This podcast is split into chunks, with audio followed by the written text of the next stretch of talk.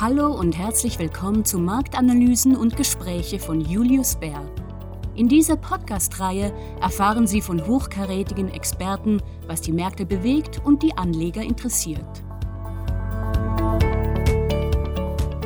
Hallo und herzlich willkommen zu unserer neuesten Folge von Marktanalysen und Gespräche bei Julius Bär. Mein Name ist Alexander Petersen und ich bin Investment Writer bei Julius Bär in Zürich und freue mich sehr, heute meinen Kollegen Mathieu Raschetter, Head of Equity Strategy bei Julius Bär, begrüßen zu dürfen. Wir werden über die Q3 Gewinnsaison und über die bisher wichtigsten Erkenntnisse sprechen. Also, fangen wir an. Hallo Mathieu und vielen Dank, dass du heute bei mir bist. Hallo Alex, danke für die Einladung. Zum Zeitpunkt der Aufzeichnung haben wir bisher rund 91 Prozent der Marktkapitalisierung des SP 500 Ergebnisse gemeldet. Wie haben sich die Unternehmen dieses Mal geschlagen? Ja, wie du bereits erwähnt hast, treten wir in die Endphase der Gewinnsaison ein. Die Mehrheit der Unternehmen haben bereits berichtet, zumindest in den USA. Insgesamt liegen die Gewinne um 1% unter den Konsensuserwartungen.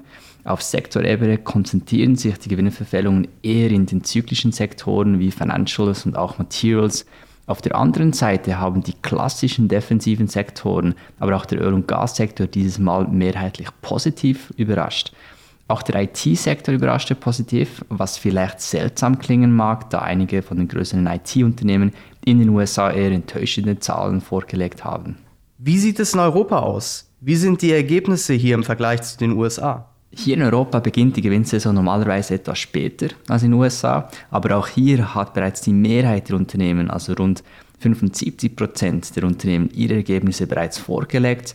Und im Vergleich zu den USA sieht das Bild ein wenig besser aus.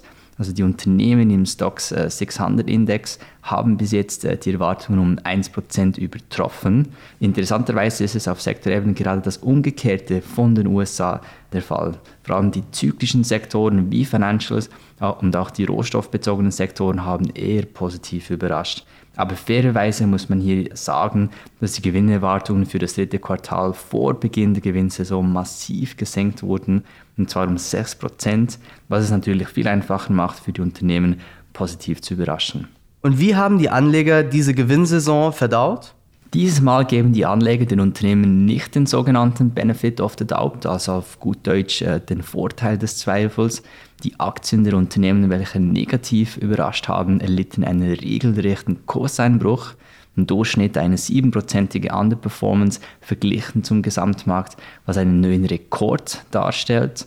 Der historische 20-Jahres-Durchschnitt liegt bei minus 2,4%, also eine ziemlich starke Reaktion auf die Quartalszahlen hier. Und dies auch ziemlich asymmetrisch, denn die Unternehmen, die sowohl beim Gewinn wie auch beim Umsatz positiv überrascht haben, wurden nicht stärker als üblich belohnt. Und dies zeigt, dass die Anleger zurzeit eher nervös sind, was die Unternehmensgewinne anbelangt. Wenn wir uns die Daten noch etwas genauer anschauen hier, so wurden vor allem die Unternehmen, die bei den Gewinnmargen enttäuscht haben, ziemlich abbestraft. Also der Fokus der Anleger ist vor allem auf die Kostendisziplin der Unternehmen gesetzt.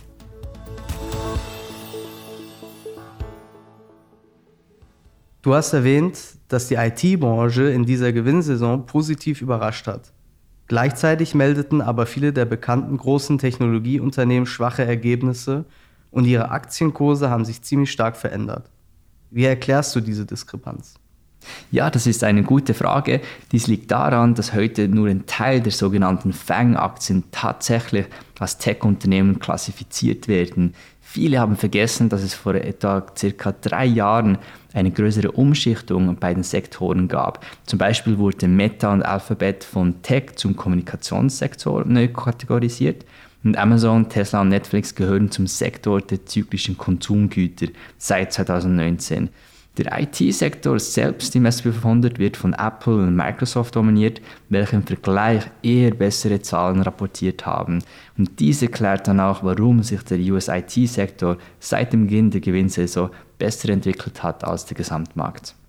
Wir wissen, dass sich der Aktienhandel weitgehend auf die Aussichten für künftige Gewinne stützt, sodass die Prognosen der Unternehmen eigentlich wichtiger sind als die Zahlen für das letzte Quartal. Was sollten die Anleger also von den jüngsten Prognosen der Unternehmen halten? Bis jetzt haben wir noch keine Kapitulation bei den Gewinnprognosen der Unternehmen gesehen. Die Unternehmensleitungen äußern sich in der Regel zwar vorsichtig, ja, Ähm, beispielsweise ähm, ist, die, ist die Erwähnung des Wortes schwache Nachfrage bei den Gewinnmitteilungen so häufig wie seit Jahren nicht mehr. Aber viele Führungskräfte haben sich mit den Prognosen für das nächste Jahr noch eher zurückgehalten, also keine Anpassung der Gewinnprognosen für das nächste Jahr. Die meisten schieben es einfach weiter hinaus. Daher müssen wir wahrscheinlich auf die Gewinnsaison für das vierte Quartal Anfang nächstes Jahres warten, wenn die Unternehmen gezwungen sind, ihre Aussichten für 2023 zu diskutieren. Wie sieht es mit den Analysten aus? Wie haben Sie auf die jüngsten Gewinnmitteilungen reagiert? Die Analysten im Gegensatz haben endlich begonnen, ihre Gewinnprognosen etwas zurückzunehmen. Das ist ein gutes Zeichen dafür, dass wir uns dem Ende des Bärenmarktes nähern. Unserer Meinung nach ist dies ein notwendiger Schritt für die Entstehung eines neuen Bullenmarktes. Ähm, wir haben bereits eine massive Korrektur auf der Aktienbewertungsseite während den ersten neun Monaten dieses Jahres gesehen, getrieben durch die höheren Realzinsen. Aber bei den Gewinnprognosen hat sich noch nicht viel verändert. Der Konsens hat immer noch 10% Gewinnwachstum für das nächste Jahr erwartet. Diese Zahl ist nun leicht zurückgekommen, ist aber unseres Erachtens immer noch zu hoch. Im Falle einer Rezession in den USA wird äh, die Gewinn pro Aktie für den S&P 500 unserer Meinung nach auf 190 US-Dollar sinken. Das bedeutet eine Kürzung der Gewinnschätzungen für das nächste Jahr um etwa 20 Prozent. Da aber, wie wir bereits vorhin diskutiert haben, die meisten Unternehmen erst während der Q4-Gewinnsaison Anfang nächstes Jahres ihre Jahresprognose bekannt geben werden, wird der Großteil der erwarteten negativen Gewinnrevisionen erst nächstes Jahr geschehen. Was bedeutet, dass die Gewinne zumindest in den kommenden Wochen kein Gegenwind für den Markt darstellen und die erwartete Jahresendrallye weiter anhalten wird.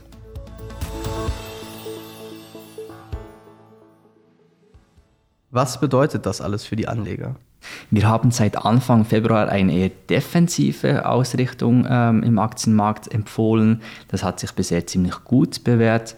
Auch Aktien mit hohen Dividenden haben sich relativ gut entwickelt. Aber vom aktuellen Niveau ist die Messlatte für eine weitere Auto-Performance viel höher. Die entscheidende Frage für das nächste Jahr ist, ob eine Rezession in den USA vermieden werden kann. Nur dann wird sich die Outperformance der defensiven Werte nochmals äh, wiederholen. Wir sind etwas optimistischer als der Konsens und glauben, dass die USA in der Lage sein wird, eine Rezession zu vermeiden, zumindest eine schwere Rezession. Daher halten wir es für sinnvoll, in einem ersten Schritt einige angeschlagene zyklische Werte genauer anzuschauen. Aber um klar zu sein hier, wir würden noch keine massive Umschichtung von defensiven in zyklischen Werten empfehlen.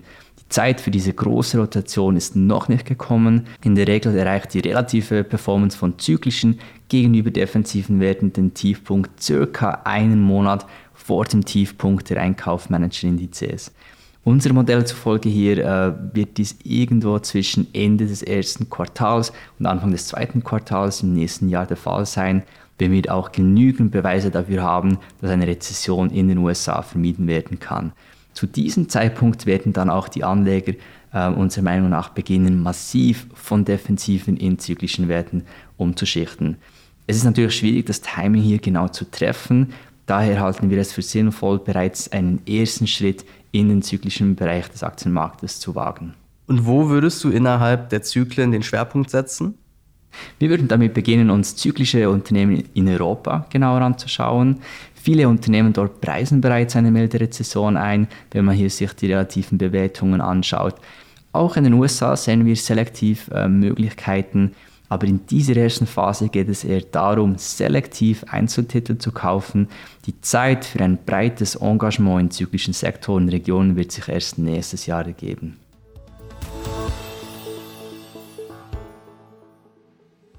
Okay, um es zusammenzufassen, in den USA wurden die Ergebnisse um 1% verfehlt, aber die europäischen Unternehmen haben in dieser Gewinnsaison ein Plus von 1% etwas besser abgeschnitten.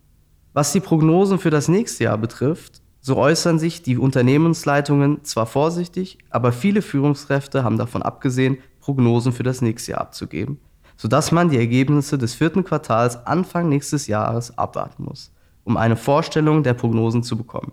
Was die Investition betrifft, so würden wir langsam damit beginnen, einige der angeschlagenen zyklischen Aktien zu betrachten, aber wir sagen nicht, dass eine große Umschichtung von defensiven in zyklische Werte zu diesem Zeitpunkt angebracht ist. Ist das eine gute Zusammenfassung, Mathieu?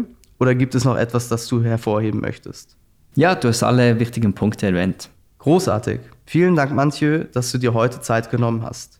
Danke dir, Alex. Damit schließen wir diese Ausgabe des Marktanalysen und Gespräche Podcasts. Wir bedanken uns bei unseren Zuhörern und hoffen, dass Ihnen das heutige Thema gefallen hat. Vielen Dank fürs Reinhören und bis zum nächsten Mal.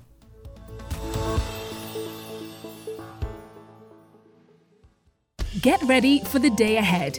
Moving Markets is a daily market news briefing from Julius Baer's leading experts. You'll hear all about the latest ups and downs across asset classes, the underlying drivers, and our thoughts on where markets are heading. Search for Moving Markets on your favorite podcast player. Das war Marktanalysen und Gespräche von Julius Bär. Abonnieren Sie doch unsere Sendung auf Ihrem Lieblingskanal Spotify, Apple Podcasts, Google Podcasts oder wo immer Sie mögen. Wenn Sie mehr über Julius Bär, unsere Mitarbeitenden und unsere neuesten Ideen erfahren wollen, besuchen Sie uns auf www.juliusbär.com. Wir freuen uns schon, Sie bald bei unserer nächsten Folge begrüßen zu dürfen. Haftungsausschluss für Podcasts die in diesem Podcast geäußerten Informationen und Meinungen stellen Marketingmaterial dar und sind nicht das Ergebnis einer unabhängigen Finanz- oder Investmentanalyse.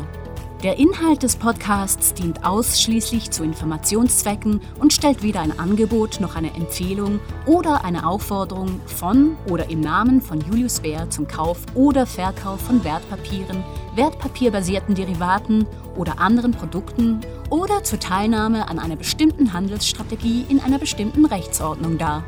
Julius Baer übernimmt keine Haftung für Verluste, die aus der Nutzung der Podcast-Inhalte entstehen. Weitere wichtige rechtliche Hinweise finden Sie unter www.juliusbär.com/legal/podcasts.